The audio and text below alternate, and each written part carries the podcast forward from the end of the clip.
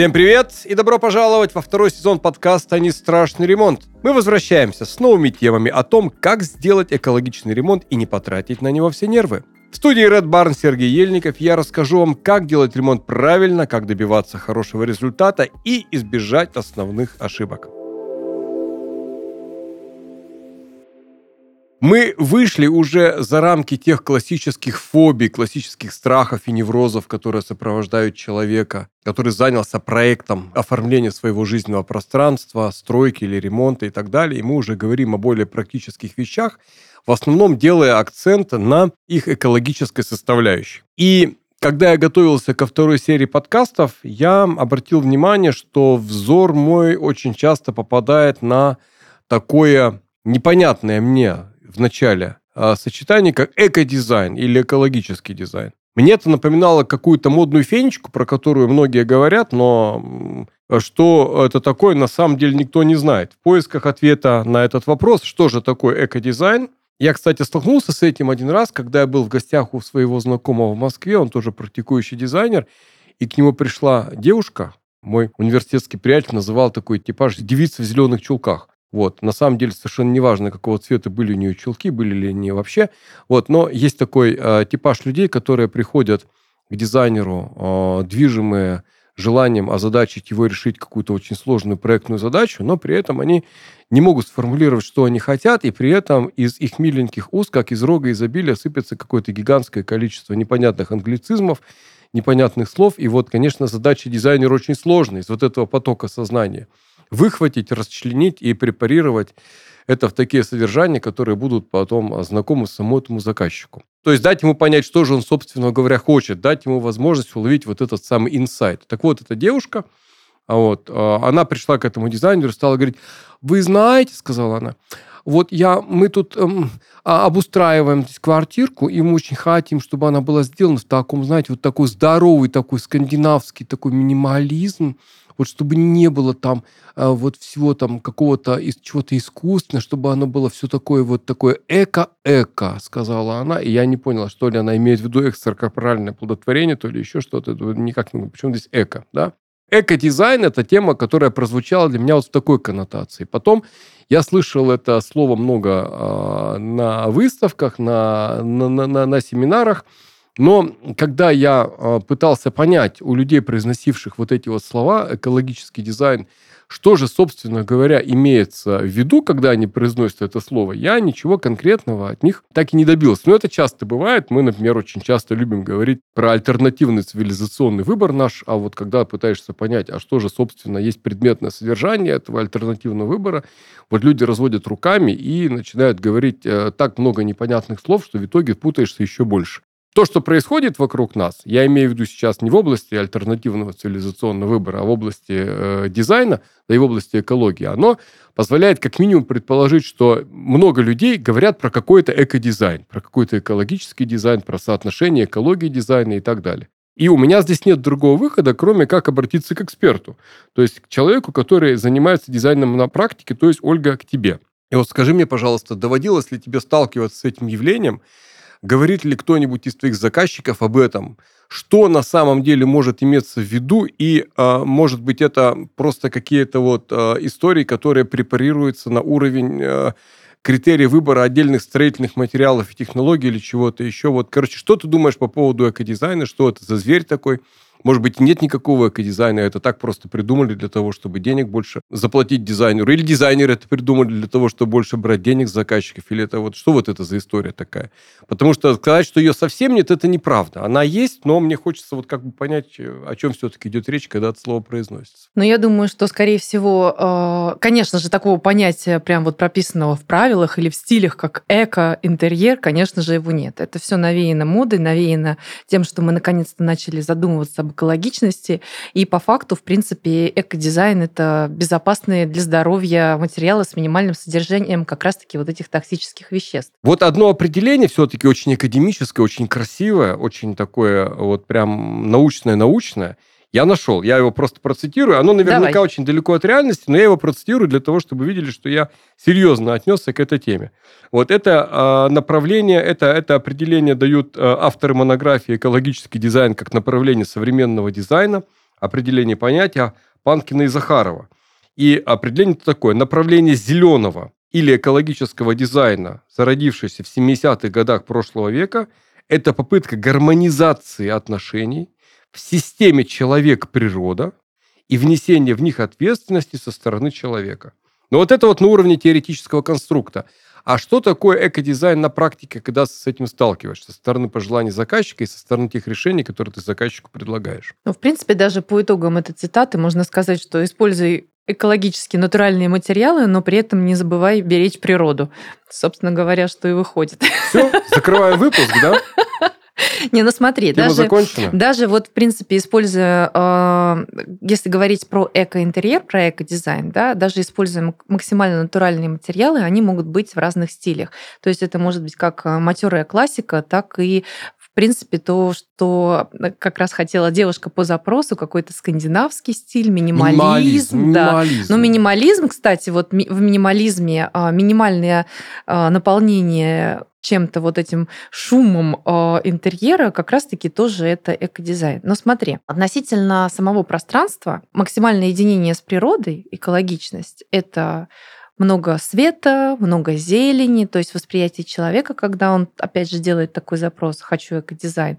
То есть это отказ, например, от э, много-много дверей в интерьере, либо замена их на стеклянные, чтобы пропускать солнечный свет, много воздуха, максимально расширять пространство, опять Вопрос, же. Вопрос, это реализуемо в рамках вот городского жилья? Конечно. Или это реализуемо только в рамках отдельно ну, стоящего смотри, загородного а, дома? Когда мы объединяем а, помещение и то же самое сейчас очень многие а, ЖК сдают а, квартиры в свободной планировке. Пожалуйста, это можешь Мгм. наградить себе клетчушечки, а можешь сделать максимально а, большое пространство со светом, с воздухом, сделать максимально натуральные оттенки, использовать минимум материалов для отделки своего пространства, наполнить квартиру светом, солнечным и воздухом. Знаешь, что Вот мне... тебе максимальное эко. Знаешь, что мне напомнило, напомнила вот эта вот картинка, которую ты сейчас обрисовала? А, Это то, как, наверное, оформляют сейчас вот эти вот студии,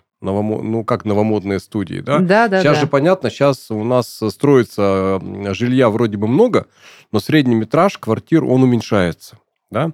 И наиболее часто встречающимся форматом, который предлагается к продаже, это именно студии. Ну, то есть, грубо говоря, это какое-то помещение, без, не, не то, что без окон, без дверей, но оно никак не структурировано. Там есть какая-то вот одна площадь, где есть с одной стороны кухонная зона, а с другой стороны условная зона гостиной, которая превращается в зону спальни, которая превращается потом в как-то угол отводится там под детскую комнату и так далее, и так далее. Вот, то есть это да. То есть, в принципе, под этим соусом, если сказать, что это не просто маленькая студия, потому что на больше у хозяев денег нет, а это такое вот воплощение эко-дизайна, это, в принципе, такая неплохая маркетинговая история. Ну и еще, знаешь, смотри, как бы не парадоксально это звучало, в экодизайне, собственно говоря, в этом понятии меньше всего отдается внимание именно к непосредственно самому дизайну.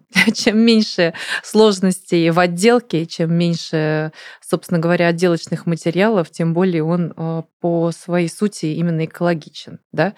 То есть э, самое главное – это принципы ответственного потребления. То есть выбор материалов. Конечно. А еще вот это вот то, что мы уже обсуждали, рециклинг, да, то есть то, что сейчас достаточно стало модно обращаться к тому, к тому направлению, вот этому ретро, э, давать ста- новую жизнь старой вещи. Очень многие э, забирают мебель бабушек, возвращ- Реставрируют. возвращают, в принципе, ее к жизни. Чуть-чуть подшкурили, покрасили, и, пожалуйста, в интерьере э, новые, новая мебель. Это то же самое, что винтаж или нет? Или винтаж это что-то другое? Ну, как бы это тоже из этой же области, винтаж, давать э, новую жизнь старым вещам. Те же самые, когда вот из старых чемоданов делают новые тумбочки, это же как бы то же самое, только как винтаж. Или взять там, не знаю, какой-то бабушкин платок и сделать из нее красивую скатерть в какой-то стилистике. Тот же самый, да, интерьер в стиле боха, почему бы и нет. Он имеет место быть. У меня есть один знакомый дизайнер, который э, приобрел себе квартиру и максимально произвел там прям вот демонтаж-демонтаж, обнаружил там э, все стены из старого кирпича и, собственно говоря, всю квартиру в этом кирпиче и оставил. То есть просто его почистил, покрыл лаком и все. Максимально экологично, минимум затрат по каким-то... Да, и выглядит, наверное, и, и выглядит это прекрасно. Максимально прекрасно. Поэтому это тоже важный момент. Даже э, отказ от каких-то искусственных материалов или более сложных э, в своем производстве, ну, к примеру, например, МДФ-панели, да, угу. вместо них э, выбирают шпанированные панели, или отказ от каких-то там поли э, ненатуральных молдингов пользу гипса, то есть когда все это сделали натурально из гипса, то есть это тоже достаточно модно и экологично именно непосредственно в самом интерьере. Ну, то есть это все-таки приоритет э, в сторону такой разумной натуральности, без фанатизма, да? Но тогда, когда натуральность можно использовать, ее используют и раскрывают ее потенциал, ее возможность. Я, кстати, пока ты смотришь эти материалы, я помню, какое на меня впечатление произвело посещение одного старого питерского дома. А, наш клиент там производил замену оконных конструкций. Вот, эм, он убирал сборную солянку, которая была поставлена там в 70-х годах э, прошлого века, а сам дом, он в 80-е годы 19 века, наверное, был. Вот. И этот дом готовился к тому, чтобы его там капитально ремонтировали, и стены внутри все обдирались. И там вылезло несколько стен, которые были оклеены старыми обоями. Что значит старыми? Дореволюционными обоями еще. Даже не обоями они были оклеены, там были газеты, которыми оклеивали стены, прежде чем на них поклеить обои. Ну да, раньше так и делали. То есть раньше так и делали. Я еще помню, я в советские времена застал, когда клеили газеты, а потом на них только клеили обои. И вот эти газеты, они были такими реальными вот свидетелями времени. Там были какие-то рекламные объявления, там какие-то аптекари предлагали еще вот в старом русском алфавите со старой орфографией, с этими твердыми знаками, там я, я, ятями и жицами предлагали какие-то лекарственные средства или что-то еще. И вот если ты купишь просто картинку, где у тебя нарисован кусок старого Петербурга, да, и повесишь на стену, у тебя будет одна история. А представляешь, у тебя а, в комнате есть стена, где остались обои с 1912 года, и ты эту стену сохранил, и ты вот эти рисунки тоже частично для себя оставил. Совершенно потрясающе. Я думаю, что да, здесь уже экология, она даже не такая, не буквально биологическая или географическая, она скорее такая историко-культурная, так скажем. Это бережное отношение к тому, что было раньше. Но понятно, что у нас э, он культурный слой в принципе не очень толстый, и по, поэтому вот что-то что такое найти и удержать, это скорее из области фантастики, и это возможность, которая есть у жителей скорее старых городов, чем... Потому что в панельке, что бы ты там не, не, не отдирать, ты там сильно много чего на стенах не найдешь. Я тебя понял. То есть одним из элементов того, что называется экодизайн, является бережное отношение к культуре и истории того помещения, в котором мы работаем, по возможности, если такая возможность, конечно, конечно есть. Это отказ э, от какой-то вычурности, да, от чрезмерной декоративности. И, да, Это да. такой как раз здоровый тот самый минимализм, вот, э, которые называют многие, э, многие, ну, многие заказчики, часто не отдавая себе отчет в том, о чем идет речь.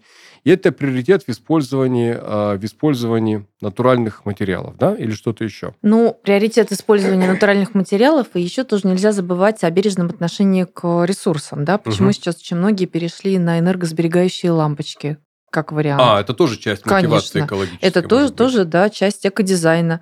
Потому что экодизайн-то это не стиль в интерьере, да, а именно отношение. Отношение к тому, как, как выглядит э, наш интерьер, насколько он долговечен. Опять же, чем дольше служит вещь, э, тем как бы больше мы бережем, собственно говоря, и ресурсы, и саму природу. То есть тоже важный момент. И я, кстати, по поводу обоев знаю, что сейчас очень часто берут э, старое сырье, то есть старые обои, старые газеты, и на основе этого, то есть из основы переработки делают новые обои. Некоторые даже ухищряются брать старое дерево, то есть разбирать там, не знаю, старые заборы, старые какие-то сундуки и э, из этих досок класть пол или э, настенные какие-нибудь там покрытие делать, например, разголовье кровати. То есть это новая жизнь старым материалом. Говоря, тоже интересное направление в дизайне. Можно сказать, что на э, это направление сейчас наблюдается повышенный спрос? Нельзя сказать, что повышенный спрос, угу. но это по большей степени важная миссия дизайнера преподнести, что это реально, а заказчика довериться дизайнеру, что это, да, действительно будет круто, потому что в любом случае, насколько это страшно, да, вот скажи тебе сейчас, давай мы сделаем тебе изголовье кровати из какого-то старого забора. Да, как ты к этому отнесешься? Угу. Достаточно сложно. А почему? То есть тут тоже нужно понимать и доверять, и как бы ценить э, те ресурсы, которые у нас есть, не затрачивая, э, собственно говоря, новые какие-то возможности. Ну да, кстати, меня вот всегда импонировала вот эта вот эта вот возможность, которую делают некоторые дизайнеры, когда а, старое и новое – они как-то вот очень хорошо и органично существуют в едином пространстве. Вот, например, я опять вернусь к своим любимым окнам. У нас, например, очень часто э, возникала э, дискуссия по поводу того, можно ли использовать э, ПВХ-окна при реконструкции, реставрации старых зданий, исторических или объектов культурного наследия. Вот вроде бы как, с одной стороны, говорят, нельзя. И действительно, охранный статус некоторых зданий, он а, предписывает, чтобы у тебя не только внешний рисунок да, сохранялся неизменным, но чтобы и материал сохранялся тоже неизменным. Но если следовать такой вот консервативно-охранительной максиме, тогда получается, что если ты делаешь ремонт в старом здании, тогда ты и унитаз там не можешь поменять. Да, и если там не было системы канализации, ты систему канализации тоже не можешь там использовать. То есть все-таки здесь, наверное, речь должна идти о каком-то разумном компромиссе между тем, чтобы сохранить э, вот эти вот культурные наслоения, которые так для нас интересны, с одной стороны, но обеспечить их присутствие и их жизнь дальнейшую не за счет комфорта и безопасности людей, которые живут и работают в этом здании. Да? Ну а здесь опять, здесь получается у нас экология, она уже имеет другое измерение, как я уже говорил, это измерение такое скорее социокультурное, чем а, чем сугубо вот географическое или биологическое, так скажем. Ну вот да, безусловно, потому что безопасность тоже важна. Или долговечность, да, можно все это реконструировать, оставить, дать вторую жизнь вещи, а прослужит она недолго, и нужно будет все равно опять затрачивать ресурсы и все переделывать. Тоже важный такой момент. Даже относительно того же напольного покрытия. А, что будет дольше служить? Дерево или, например, керамогранит? Кстати, тоже. что будет дольше служить? Смотря как э, отнестись к этому. Можно купить дешевое дерево или дешевый керамогранит. Самое главное выбирать качественные материалы. Хотя, если говорить о экологичности, натуральности, керамогранит достаточно износостойк. Я помню, что несколько лет еще назад очень э, модным был такой индустриальный стиль в дизайне. Да? То есть, когда, например, а, именно в дизайнерских решениях квартир и домов использовались элементы каких-то там чуть ли не заводские, да, а, много было металла, прямых линий. Некий такой стиль лофт, индустриальный да, лофт. Да, да, Самый да, дорогой, между прочим, в интерьере стиль. Что-то вот, э, то, что воспроизводит, то, что давало вот какие-то ассоциативные связи с машинами, механизмами и так далее. И мне кажется, что вот, э, вот эта вот фаза, она сейчас как бы немножко отступает, отступает назад, ну, я не знаю, по моим впечатлениям. Вот, и люди возвращаются к тому, чтобы у них в дизайнерских решениях их жилья было больше круглого, да, ну, круглого в каком смысле? Более мягкого, более лампового, как это принято Слушай, ну это было навеяно пандемией, потому что уют и комфорт дома, когда люди остались сидеть дома, и им нужно было создать максимально мягкую и добрую атмосферу, этим был обоснован как раз-таки вот это новое веяние в интерьере. А, кстати, как пандемия повлияла на дизайнерские э, вкусы людей? Она вообще как-то повлияла на них? Или, в общем-то, это все осталось в пределах вот таких вот допустимых отклонений? Повлияло однозначно, потому что люди, проводя дома а, много времени, начали уделять внимание как раз-таки обстановке дома. Когда им приходилось находиться там столько времени и работать, и угу. жить, и спать, и есть, они начали замечать, что комфортно, а что некомфортно. Хочется же как, чтобы э, твой интерьер тебя обнимал и обволакивал, как теплое одеяло, и если тебе там некомфортно, ты не будешь там не работать, настроения у тебя не будет, э, не захочется ни жить, ни есть, ни сидеть столько времени, сколько приходилось да, во время пандемии.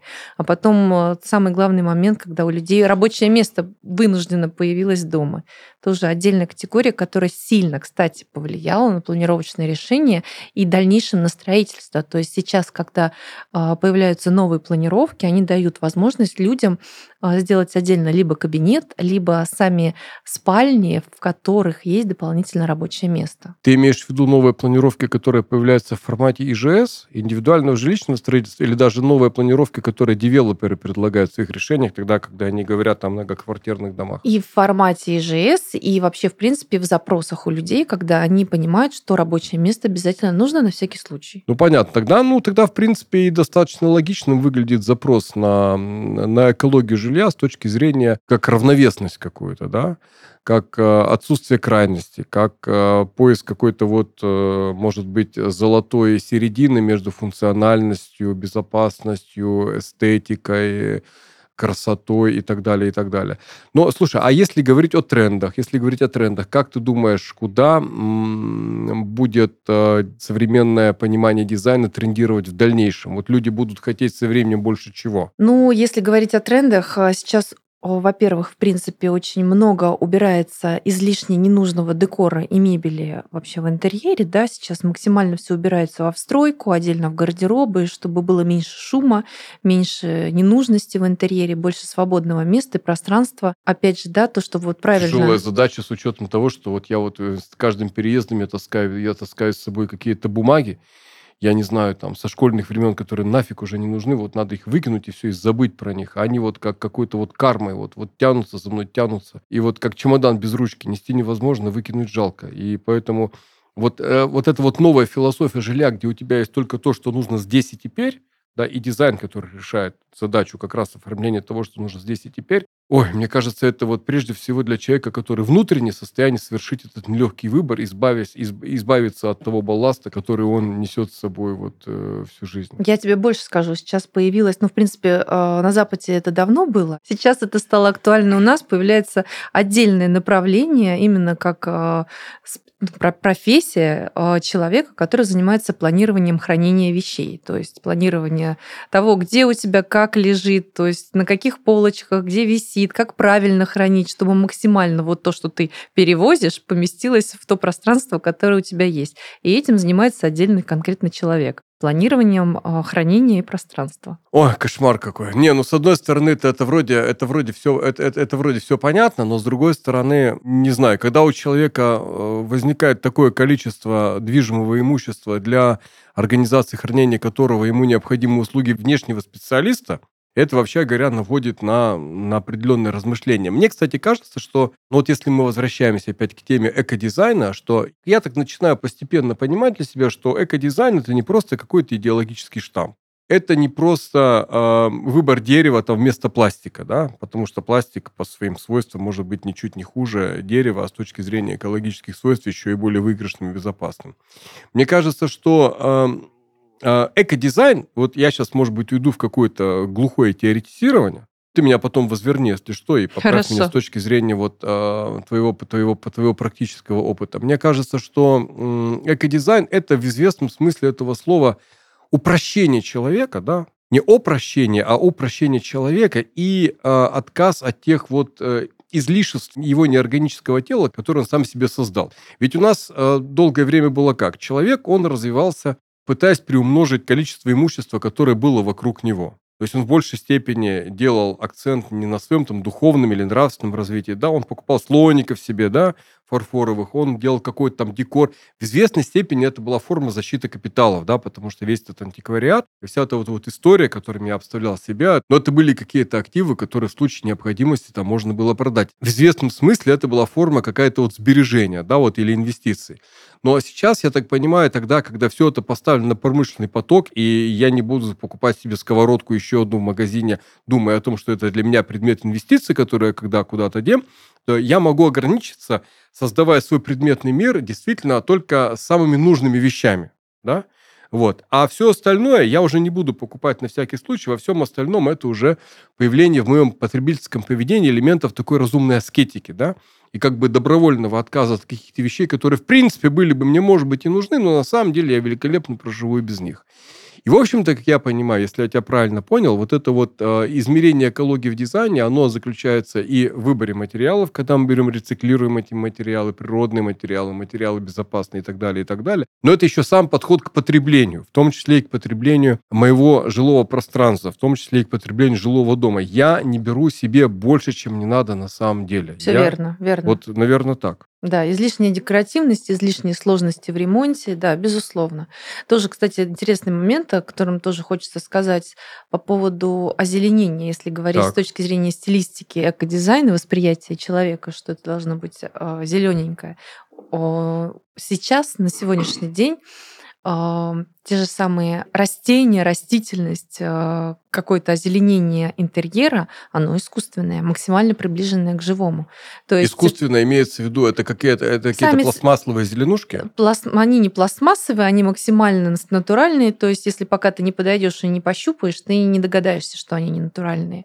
То есть это тоже, опять-таки, защита окружающей среды, защита именно а, растительности, все это не срезать, выращивать э, и заполнять дом, а непосредственно то озеленение, которое ты взял, потом под водичкой помыл и поставил обратно, и также красиво, свежо, визуально это экологически э, приятно, но э, в то же время не нарушает окружающую природу. Ну, вот интуитивно, вот моя первая реакция интуитивно, что здесь что-то не так. Вот э, честно тебе скажу. Так же, как и люди всегда воспринимают, что пластик это тоже что-то не так. Ну, может быть, но вот интуитивно я воспринимаю, что это вот что-то не так, с чем бы я, наверное, э, мне нужно какое-то время, чтобы продать это себе, да, потому что вот у меня отношение к искусственным цветам или искусственному озеленению вот из э, каких-то синтетических материалов, оно такое же, как, как к цветам на кладбище, извиняюсь, да? Ну вот да, восприятие, вот да, я тебя прекрасно вот, понимаю. Какой-то вот венок такой, да, который там... Поэтому очень многие не понимают, например, кварцвиниловый или ПВХ-плитку напольное покрытие, потому что это искусственное. Ну, нет, э,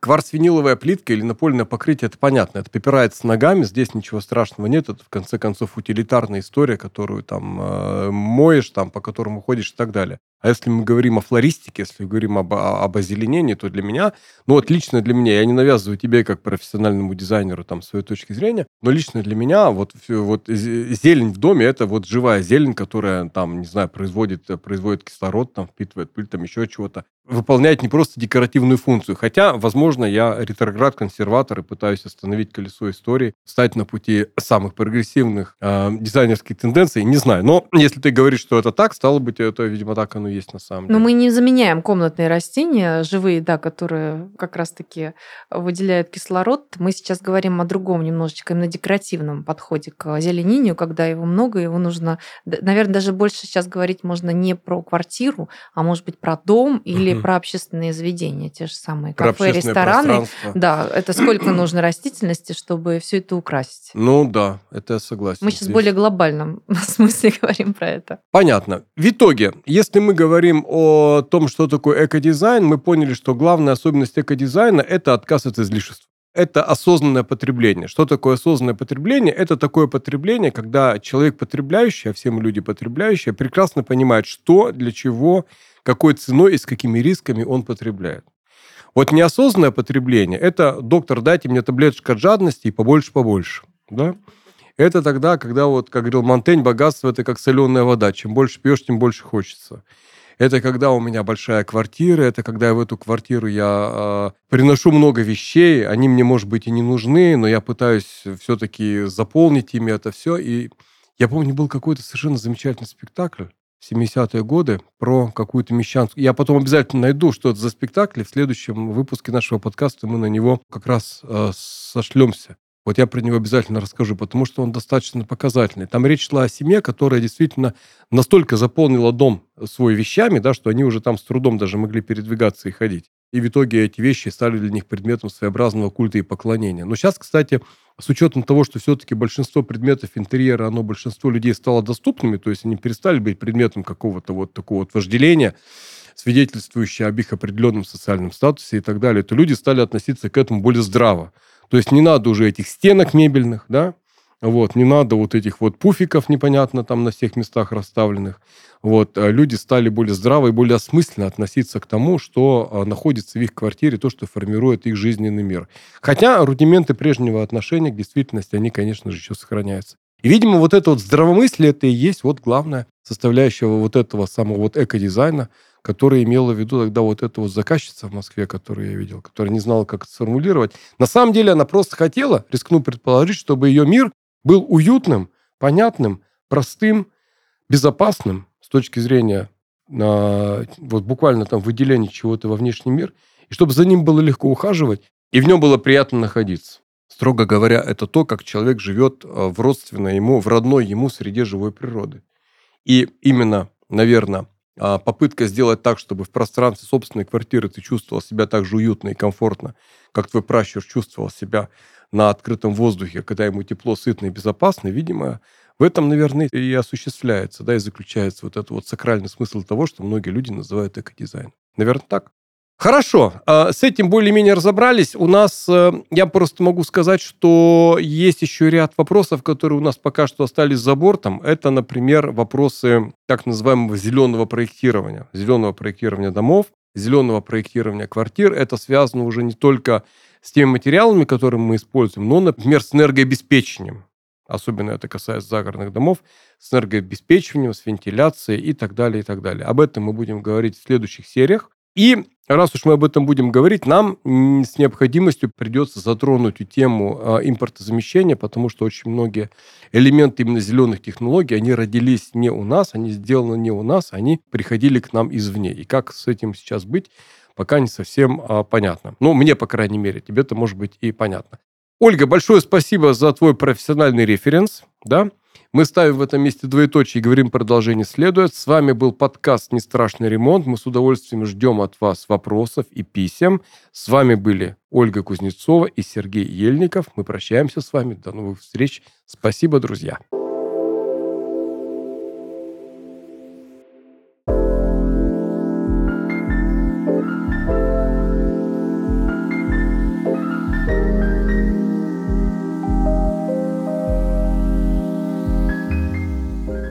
Это был подкаст «Не страшный ремонт». Не забудьте подписаться на нас, чтобы не пропустить следующие выпуски. До новых встреч! thank you